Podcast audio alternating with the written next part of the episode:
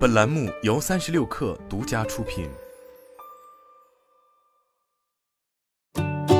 本文来自微信公众号“三亿生活”，相信很多朋友曾有过类似这样的想法：如果全国所有人一人给一块钱，我就成亿万富翁了。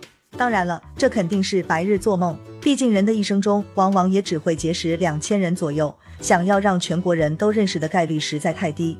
但互联网却让这一切有了成为现实的可能。众筹这一模式就在一定程度上实现了汇聚千万人之力为自己梦想买单的效果。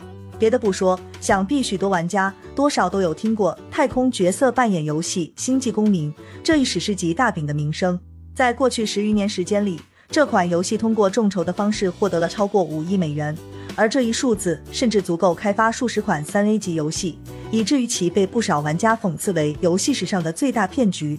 然而，在海外市场风生水起的众筹，到了国内却始终表现得有些水土不服。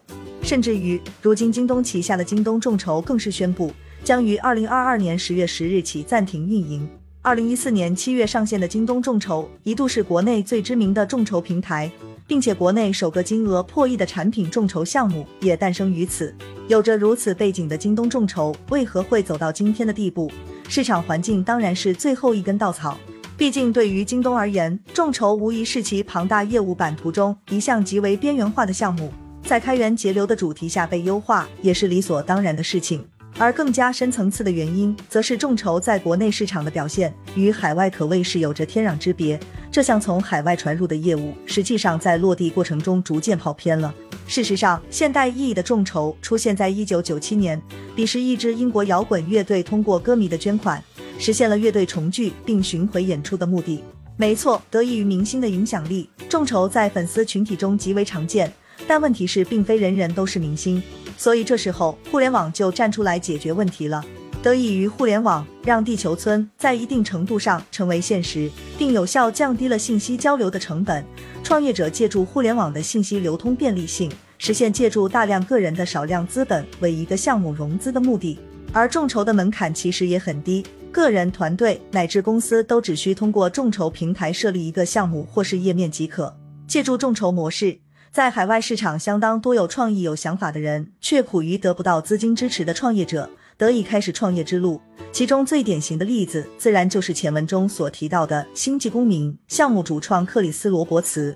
尽管打造了《银河飞将》系列的克里斯罗伯茨有着“太空模拟游戏教父”的名号，但这已经是上世纪九十年代的老黄历了。只因为他在二零一二年 GDC 开发者大会的演讲中，描绘了一个浩瀚银河中正在发生的太空歌剧，就让无数玩家为之着迷。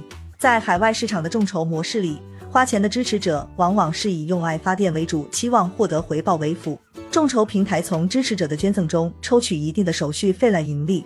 从某种意义上来说，相当一部分海外众筹项目的支持者所抱有的想法，都是虽然我没能力实现自己的梦想，但不介意为别人看上去很有趣的梦想提供微小的帮助，甚至往往不打算谋求回报。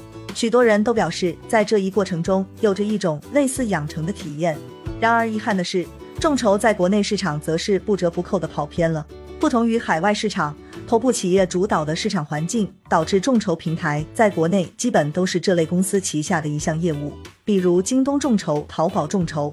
但巨头主导所带来的影响，就是众筹平台成为了整个公司战略的一部分。而淘宝、京东的核心业务是什么？答案自然是电商。这就导致众筹在国内落点后，迅速沾染了卖货的基因。最终，在平台间的相互内卷下，众筹在一定程度上也变为了预售。相当一批所谓的创业者，在平台方若有若无的默许下，将众筹这一原本是基于我有一个点子，只是暂时缺钱，你能帮帮我吗？这类玩法变成了中小企业已经有了产品，但苦于缺乏推广渠道，借助众筹这一概念来完成宣传的模式，并且这其实不只是平台在推波助澜，参与众筹的消费者也在助长这种风气。本着实用主义，有相当多参与众筹的消费者是希望得到回报的，而且希望这个时间越早越好。所以自然而然的，绝大多数参与众筹的产品是已经准备开始量产才进行众筹，而纯粹的众筹项目反而会被消费者冷落。